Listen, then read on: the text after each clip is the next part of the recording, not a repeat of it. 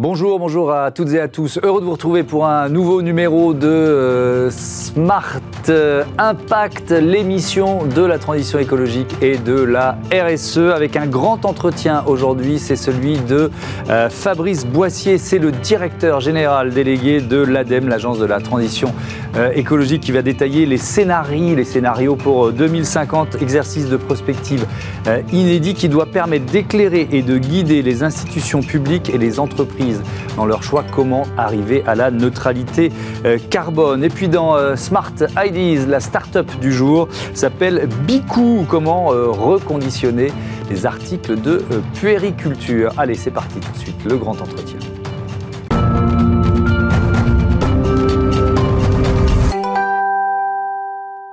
Bonjour Fabrice Boissier, bienvenue. Vous êtes euh, donc le directeur général délégué de l'ADEME depuis 2014. Euh, on, va commencer par une définition. L'ADEME, c'est quoi? C'est un établissement public, c'est ça? Oui, le plus simple, c'est de dire que l'ADEME, c'est l'agence de la transition écologique. Mmh. On dépend du gouvernement, mais on est là pour mobiliser tous les acteurs pour se bouger pour la transition écologique parce qu'il y a urgence. Mmh. Euh, vous êtes sous la tutelle de, deux ministères, c'est ça? Alors, Le ministère de la transition écologique, forcément, mais aussi le ministère de la Recherche. Alors j'ai regardé euh, depuis euh, que vous êtes en poste, il y a eu quatre ministres de l'environnement ou de la transition écologique en, en sept ans. Est-ce que finalement le garant de la continuité de l'action de l'État en la matière, c'est pas l'ADEME?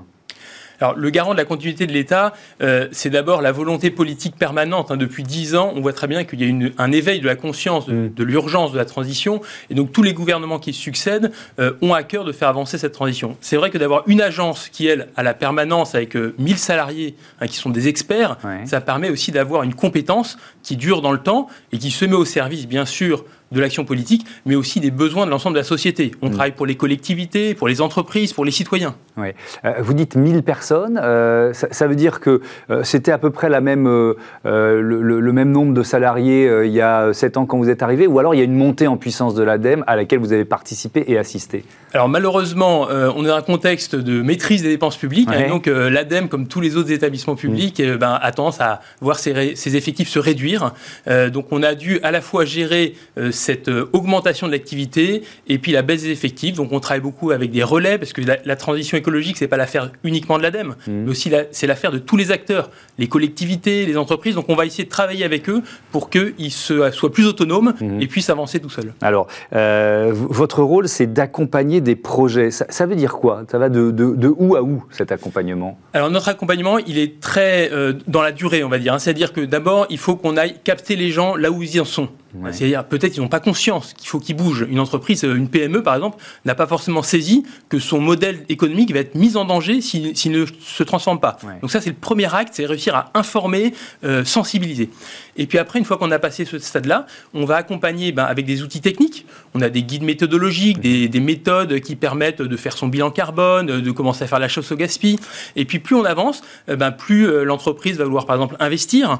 Et donc là, on peut apporter des aides financières, de la subvention, qui va permettre à l'entreprise ben, de, pouvoir rendre rentable un projet qui ne le serait pas si la dame n'intervenait pas. Mmh. Et puis bien sûr, on a un rôle important de diffusion, de partage, parce que ce qui fait l'accélération de la transition, c'est le fait que les bonnes pratiques se diffusent le plus vite possible. Donc nous, on va tirer les, exemples et on va les reproduire ailleurs. On va informer, notre site internet regorge d'informations de gens qui ont déjà fait des choses. C'est l'idée de pousser à passer à l'action. Est-ce que si je dis de la recherche à l'industrialisation, ça a du sens? Oui, il y a aussi ce continuum-là, c'est-à-dire qu'on est à la fois précurseur, on va aller chercher les nouvelles idées qui émergent, parfois, mmh. alors pas sur la paillasse de laboratoire, on est plutôt un peu en aval, mmh. mais euh, prête euh, à être passée euh, en, prototype, mhm. et puis après à l'industrialisation. Et donc on va aussi accompagner tout ça, et à chaque fois avec l'ambition qu'une bonne idée n'a pas d'intérêt pour la transition si on n'est pas capable de la généraliser dans les prochaines années. Mmh. Donc on va vraiment chercher cette accélération. C'est quoi le, budget d'accompagnement de, financier, de subvention dont vous disposez euh, chaque année? Alors on a un budget qui est en hausse, hein, 800 euh, millions d'euros euh, cette année, à laquelle est venu s'ajouter le même montant pour le plan de relance. Et en plus, il y a tous les crédits d'innovation du programme des investissements d'avenir qui fait à peu près le même montant. Donc 2022, ça va être à près de 2 milliards, 2 milliards d'euros de l'ADEME. Ouais. Ça, représente combien d'entreprises qui viennent toquer à la porte, ça? Euh, ça représente des milliers d'entreprises. Hein. On accompagne plus de 5000 entreprises, euh, alors ou collectivités entreprises, hein, bien sûr, l'ensemble des acteurs qu'on accompagne. Euh, mais, c'est énorme et ça, c'est vraiment en forte croissance et c'est un très bon signe que les acteurs économiques euh, ou politiques ont mhm. compris qu'il fallait changer des choses. Alors, vous êtes venu pour nous parler de ces scénarios euh, que, euh, que l'ADEME a, sur lesquels l'ADEME a, travaillé, des scénarios pour aboutir à la neutralité carbone en, en 2050. Alors, déjà, c'était quoi la, la méthodologie et l'ambition? Parce que c'est un énorme travail qui a été effectué par les équipes de l'ADEME. Alors, il faut se mettre dans le contexte. Hein. On, sait, le monde entier a une cible, c'est 2050, il faut être à la neutralité carbone, mmh. sinon on va dans le mur. Mmh. Et donc les pays se mobilisent et commencent à imaginer euh, des trajectoires pour y arriver. En France, on a une stratégie nationale bas carbone depuis 2015 qui dit en gros, voilà comment est-ce qu'on va essayer de, réduire nos émissions. Mais en fait, plus on avance, euh, bah, plus euh, l'urgence augmente, plus on s'aperçoit que c'est pas aussi facile qu'on le pensait. Et donc le but de nos scénarios, c'était de regarder plusieurs possibilités d'atteindre cet objectif de neutralité carbone en 2050. Et donc, comme ce n'est pas juste une transition technique, il ne s'agit pas de savoir si on va faire du nucléaire, du renouvelable ou du mmh. fossile pour l'énergie. La question, c'est comment on va transformer notre société parce qu'en 2050, on ne pourra pas vivre comme maintenant. On ne pourra pas construire des maisons comme aujourd'hui, on ne pourra pas s'alimenter comme aujourd'hui, mmh. on ne pourra pas se déplacer comme aujourd'hui. Mais la bonne nouvelle, et c'est la conclusion de nos, nos scénarios, c'est qu'on a présenté quatre solutions assez différentes donc c'est-à-dire qu'il y a des mondes possibles pour arriver à neutralité carbone. Et l'excellente nouvelle, c'est que c'est pas forcément euh, du sang et des larmes. Oui, alors c'est la question que j'allais vous poser euh, effectivement. Est-ce que ça fait, est-ce que c'est forcément douloureux, quoi?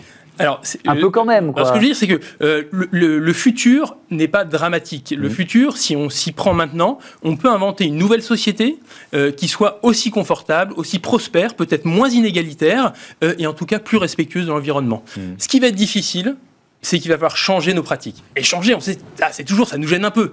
Mais ça ne veut pas dire qu'on va vers le moins bien. Je prends un exemple très récent. Euh, la crise sanitaire nous a été un choc énorme, mmh.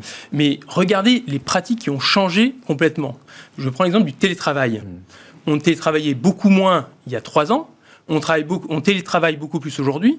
Est-ce que c'est moins bien? Est-ce que c'est mieux? Bah, Peut-être que ça dépend de la manière dont on le pratique, mais en tout cas, on peut imaginer des choses nouvelles. Mais, c'est d'autant plus important qu'on peut se poser des questions parfois sur les virages stratégiques. Je pense au secteur de l'automobile qui est confronté euh, à une mutation mais euh, majeure, euh, grandissime, sur le passage à l'électrique. Est-ce qu'on s'est posé la question de est-ce qu'on sera capable de produire suffisamment de batteries quand on sera tous passés à la voiture électrique en, Europe dans, quelques années? Bah, Bien sûr, c'est un, des grands secteurs, hein, les transports, qui a fait face à une mutation énorme mmh. euh, et donc ils s'interrogent. Et donc dans nos scénarios, on a bien regardé euh, la compatibilité entre la demande de mobilité, qui peut évoluer à la hausse ou à la baisse. Hein. Je disais, le télétravail, ça fait baisser la demande de mobilité. Mmh. Et puis, quelle solution on met en face? Et bien sûr, les moteurs à énergie fossile mmh. n'ont pas d'avenir, on le sait très bien. Donc il faut des nouvelles solutions. Donc un mix de voitures électriques, de voitures hydrogène, peut-être plus de transports en commun, plus de mobilité douce aussi, euh, le vélo, la marche à pied. Si on change notre urbanisme, peut devenir un mode de, un mode de déplacement plus agréable. Et donc voilà, ça veut dire qu'on peut inventer quelque chose de différent. Et bien sûr, il faut toujours que les technologies soient au service de ce modèle de société. Mmh. Et donc que les entreprises euh, viennent se mettre dans cette, euh, dans cette dynamique et proposent des nouvelles solutions. Il y a vraiment un cercle vertueux entre l'activité d'entreprise qui ne font pas comme hier, mais qui inventent et qui vont être, permettre de faire émerger des solutions qui mmh. vont être intégrées dans des imaginaires collectifs et qui vont elles-mêmes permettre de nouvelles créations de valeur. Oui, mais je repose la question de certaine façon est-ce qu'il y a assez de métaux rares pour produire autant de batteries, euh, de batteries électriques euh, à l'avenir? Parce qu'il n'y a pas que les voitures, vous l'avez dit. Non, si on veut faire que des SUV tout électriques mmh. pour tous les Français et dans tout le monde entier, ça ne marchera pas. Donc la question, c'est quand est-ce qu'on a besoin d'une voiture qui va vite et loin? Quand est-ce qu'on a besoin de se déplacer que sur quelques kilomètres? Donc, si on réfléchit à d'autres solutions, on arrive, et ça on l'a vérifié dans nos scénarios, c'est qu'on peut avoir des solutions de transport qui respectent les quantités de métaux rares disponibles. Alors il y a quatre scénarios génération frugale, coopération territoriale, technologie verte et pari réparateur. Alors évidemment, euh, ils sont complexes, ils intègrent euh, pas seulement l'énergie, hein, les transports, les modes de consommation. Enfin, c'est vraiment c'est passionnant. Et donc je vais vous poser une question à laquelle vous pouvez évidemment pas répondre euh, d'une façon courte, mais je vous la pose quand même. Qu'est-ce qui les différencie fondamentalement ces quatre ces quatre scénarios?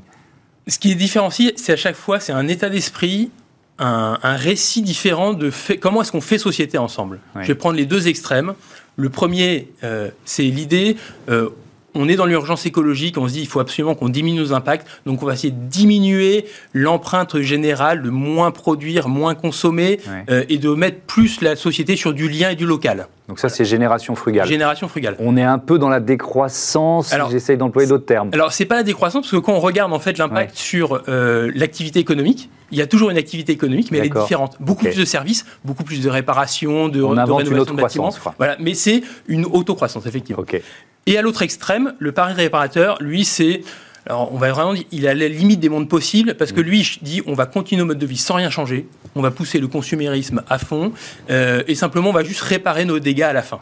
Et, les dégâts ils sont énormes parce que voilà, on continue à mettre du CO2 et donc on va dépenser beaucoup beaucoup d'énergie pour capter le CO2 dans l'air.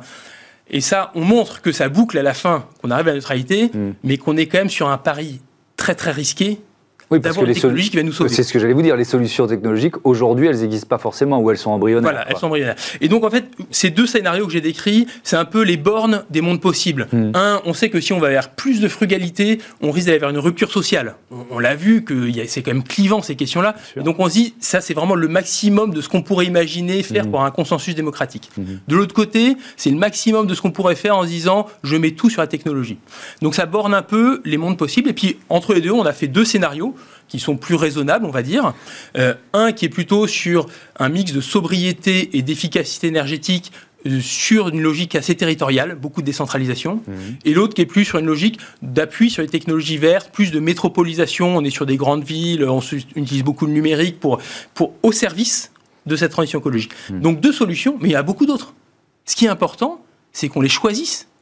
Et le sous-titre de nos scénarios, c'est choisir maintenant, agir pour le climat. Parce que le message principal, c'est que c'est maintenant qu'il faut choisir. Si on ne le fait pas maintenant, ça sera trop C'est ce que j'allais vous dire. C'est agir vite pour tenir l'objectif. Donc il faut choisir l'un de ces scénarios. Donc mais c'est le pouvoir politique et pas que, d'une certaine façon, où il faut que le pouvoir politique emporte la société sur un scénario? Eh ben Là, c'est la, l'alchimie de la démocratie. C'est-à-dire eh que le pouvoir politique, bien sûr, il a un rôle de, leadership, d'entraîner euh, la société, hein, les entreprises, les acteurs privés, euh, mais il n'est que l'expression de la volonté du peuple. Et donc, pour que cette volonté du peuple émerge, et je pense qu'on a un vrai déficit aujourd'hui là-dessus, là, depuis euh, la crise sanitaire qui nous a beaucoup préoccupé, mais avant la crise des mm. Gilets jaunes qui a montré ce, ce clivage aussi, ce décrochage d'une partie de la population. Donc, l'enjeu, c'est d'avoir une délibération collective pour pouvoir décider ensemble. Et donc notre ambition, très modeste, c'est de mettre ça sur la table comme matériau bah, pour susciter des discussions. Alors bien sûr, c'est 687 pages, hein, donc c'est des discussions un peu techniques. Mais on a fait un résumé de 10 pages, et donc je pense que ça peut être un bon sujet pour les fêtes de Noël en famille, de parler de ça, plutôt que de parler du coronavirus. Oui, mais, c'est une bonne idée, euh, en, faisant attention et en respectant un certain nombre de gestes barrières, et en essayant peut-être de limiter les réveillons à 22, mais bon, ça c'est un message personnel. Euh, mais on pourrait presque se dire que dans la campagne présidentielle, on pourrait avoir ces quatre scénarios et avoir des, des, des, leaders ou des partis politiques qui disent ah bah nous on va être plutôt génération frugale, nous on va être plutôt euh, technologie verte ou pari réparateur.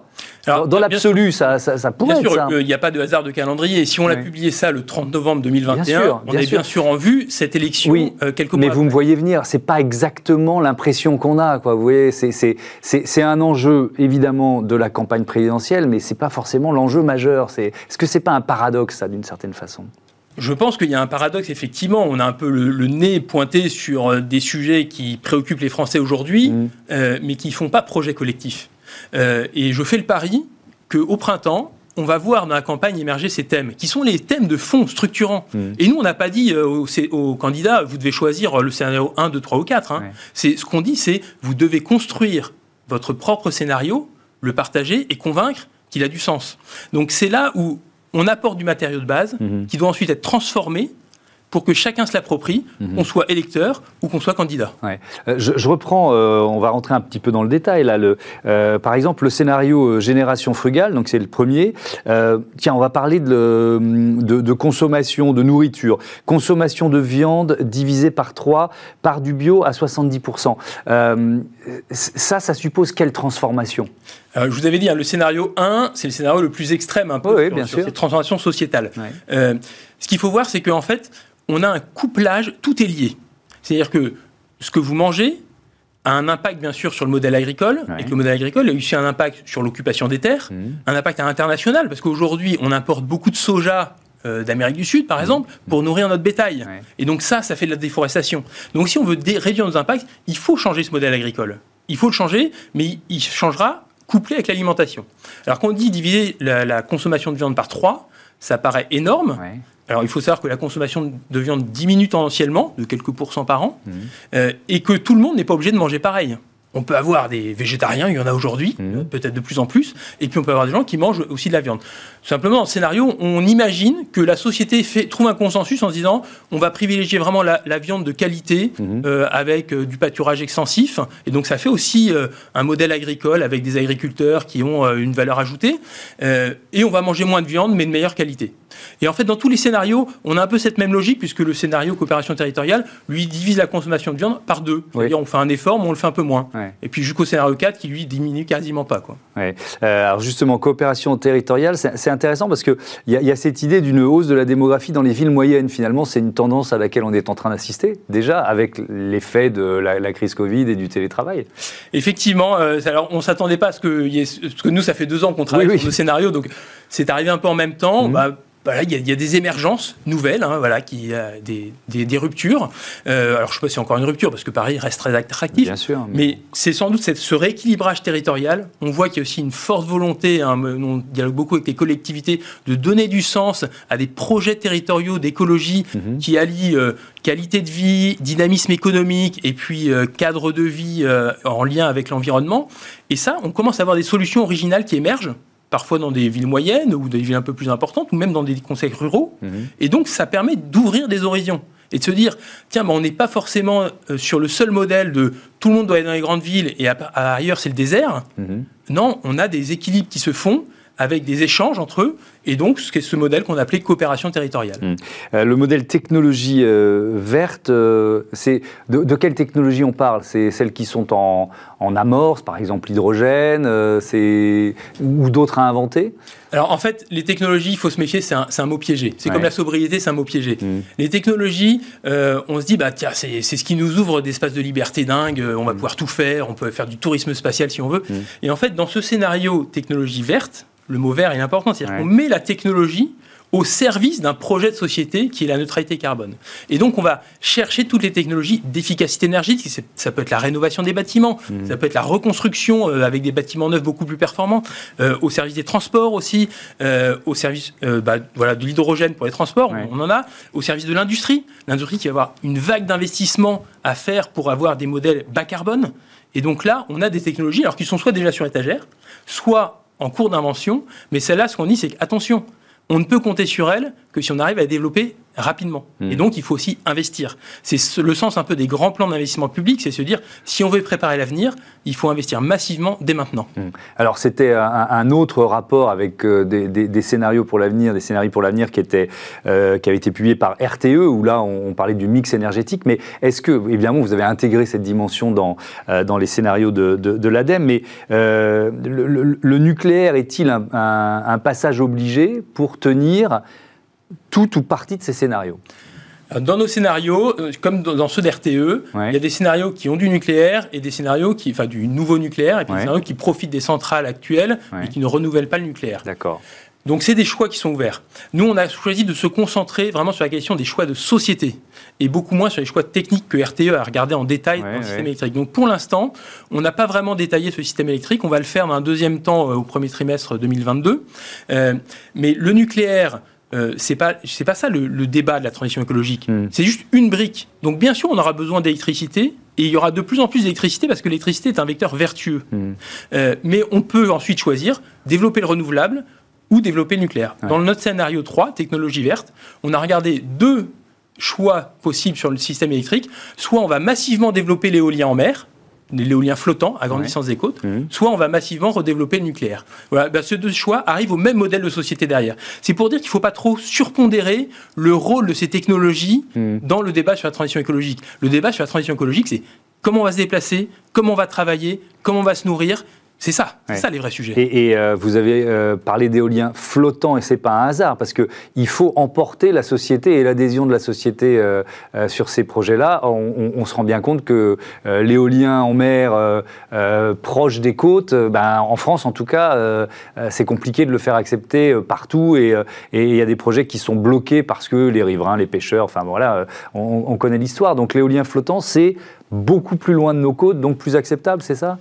Il faut que ce soit accepté. Enfin, la question est plus générale. Il faut que, que ces projets soient acceptés des riverains, acceptés de la société. la, question, la question de l'acceptabilité, euh, c'est aussi, aussi piégé. Le constat, c'est qu'on a une société qui est quand même très clivée et qui n'accepte plus aucun changement. Mais en fait, bah, si il va bien falloir en accepter. Soit c'est des nouvelles centrales, soit c'est des éoliennes, soit c'est de la méthanisation. Il faut bien accepter. Donc dire qu'on ne veut rien, c'est pas une solution. Donc il faut réussir à construire un consensus. Et alors pourquoi l'éolien flottant? C'est bien sûr, ça sera plus loin des côtes, mais la vraie, la vraie, euh, la vraie idée, c'est que le potentiel en mer d'énergie est beaucoup plus grand parce qu'on a beaucoup plus de place. Et donc c'est ça qui permet de faire massivement hmm. euh, une solution énergétique. Parce que l'éolien terrestre, c'est très bien. Et d'ailleurs, juste pour vous donner un exemple hein, d'acceptabilité, chez les jeunes, les moins de 35 ans, aiment l'éolien hmm. à plus de 80%. Hmm. Alors chez les vieux, c'est beaucoup marqué, c'est plutôt l'inverse. Hein. Il y a plus de la moitié qui n'aiment pas l'éolien. Mais bon, mais donc pour vous dire que c'est aussi très varié dans, la perception sociale. Euh, l'éolien terrestre, donc c'est une solution, mais qui a ses limites parce que le potentiel, il est limité. Bien sûr, on va le développer, on a encore du, potentiel, mais si on veut vraiment en faire une solution de décarbonation massive, alors il faut qu'on aille chercher ces gisements mhm. d'éolien en mer. On va terminer, il nous reste un peu moins de deux minutes, sur, le rôle des, entreprises. est-ce que les entreprises, elles doivent, pour vous, attendre que le modèle soit défini par le pouvoir politique, ou est-ce que, au contraire, elles peuvent finalement, euh, par leur innovation, par les solutions qu'elles proposent, bah, être un aiguillon et inciter à tel ou tel choix? Je pense que quand on est entrepreneur, se dire qu'on attend un oukase du on est bien politique, euh, c'est pas génial. Euh, on est dans un monde incertain. On le sait, les entrepreneurs le savent, c'est stressant, c'est compliqué. Mm. Quand on est dans un monde incertain, ne pas bouger, c'est la meilleure solution pour mourir. Mm. Donc il faut bouger, il faut se renseigner sur quels sont les, mouvements de fond. Donc déjà, mais avec le risque de ne pas prendre la bonne option, quoi. oui, mais quand on est en train d'imaginer une chose, mm. on s'habitue à être agile et pouvoir rebifurquer. Hmm. Si on ne bouge pas et qu'on reste sur notre modèle, euh, voilà, je vais continuer à produire avec des énergies fossiles et sans réfléchir à l'éco-conception, c'est sûr que je me plante. Si je me lance dans une démarche d'éco-conception, ben, mon produit, je saurais le retransformer après euh, beaucoup plus facilement. Hmm. Et donc, c'est cette logique de s'engager dans la transition, et on est là, l'ADEME, pour accompagner, la BPI, avec qui on travaille beaucoup, et on est là pour accompagner les entreprises dans leur transformation climat. C'est quand même la meilleure chance de gagner des points de compétitivité et d'augmenter son chiffre d'affaires. Il y en a encore qui ne savent pas, ou qui, euh, on parlait de, l'enveloppe de, financement, il y a des entreprises qui pourraient bénéficier de, subventions de l'ADEME et qui, qui s'en doutent pas. Quoi. Alors, de moins en moins, on a vu avec le plan de relance un, engagement massif des entreprises. On s'y attendait pas. On se disait, les entreprises, elles sont euh, en train de se gérer la crise, elles vont pas vouloir investir. Mm. En fait, on a eu un boom de l'investissement des entreprises. Mm. Mais il reste des PME qui n'ont pas conscience euh, de, de l'urgence parce qu'elles sont sur un, voilà elles se disent bah moi je fais euh, je sais pas je, fabrique des pièces détachées euh, pour les loisirs mm. j'ai rien à voir avec le changement climatique ben si parce que le tourisme avec l'adaptation au changement climatique va changer mm. les habitudes des consommateurs vont changer donc si il ne se transforme pas il va se trouver sur la touche et eh ben voilà, donc euh, n'hésitez pas à toquer à la porte de l'ADEME et de la VPI. Merci beaucoup euh, d'être venu nous présenter, Fabrice Boissier, ces scénarios pour euh, l'avenir, la neutralité carbone d'ici 2050. On passe à Smart IDs en mode start-up tout de suite. Smart IDs avec BNP Paribas. Découvrez des entreprises à impact positif.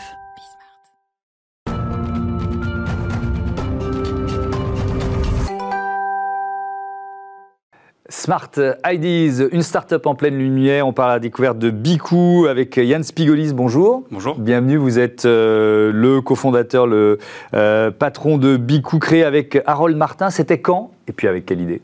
Alors c'était il y a un an, bientôt date d'anniversaire. Donc Bicou, déjà, donc on est la première entreprise de puriculture reconditionnée. Donc concrètement, c'est de la seconde main pour les bébés garantie sur tous les articles volumineux, type mmh. poussette, porte-bébé, le mobilier, etc. Et donc on l'a créé en fait parce que beaucoup de gens autour de nous euh, ont eu des enfants aujourd'hui, on n'est pas encore parents, ça va venir, mhm. mais euh, quasiment tous s'équipaient avec des articles neufs. Donc euh, soit parce que c'était des cadeaux, soit parce que c'était de la seconde main qui était volumineuse, très mhm. chère et technique. Et donc aujourd'hui ça comportait beaucoup de freins. Et donc c'est pour ça qu'on a lancé Bicou aujourd'hui. Ouais. Des articles neufs qui, au bout de quelques années, prennent la poussière à la cave. Quoi. Exactement, parce que naturellement, un transat qui est pour bébé de 0 à 6 mois, bah, il s'utilise pendant 6 mois. Donc, exactement. Donc, il traîne soit à la cave, soit il est donné, soit il est revendu, mais on a à peu près une estimation qui est trois quarts des articles qui ne sont pas revendus ou pas donnés et qui traînent aujourd'hui chez les gens. Et donc, nous, c'est pour ça qu'on propose une solution de revente facilitée. Les gens, en fait, nous contactent, on leur donne mhm. une estimation du prix, il n'y a pas besoin de photos, il n'y a pas besoin de rédiger une annonce, il n'y a pas besoin de discuter avec des acheteurs potentiels. Ensuite, on leur propose une solution facile. Donc, soit on passe chez eux en Ile-de-France, soit il y a des points de collecte partout en France où ils peuvent déposer les produits. Les produits sont remontés chez nous dans nos ateliers.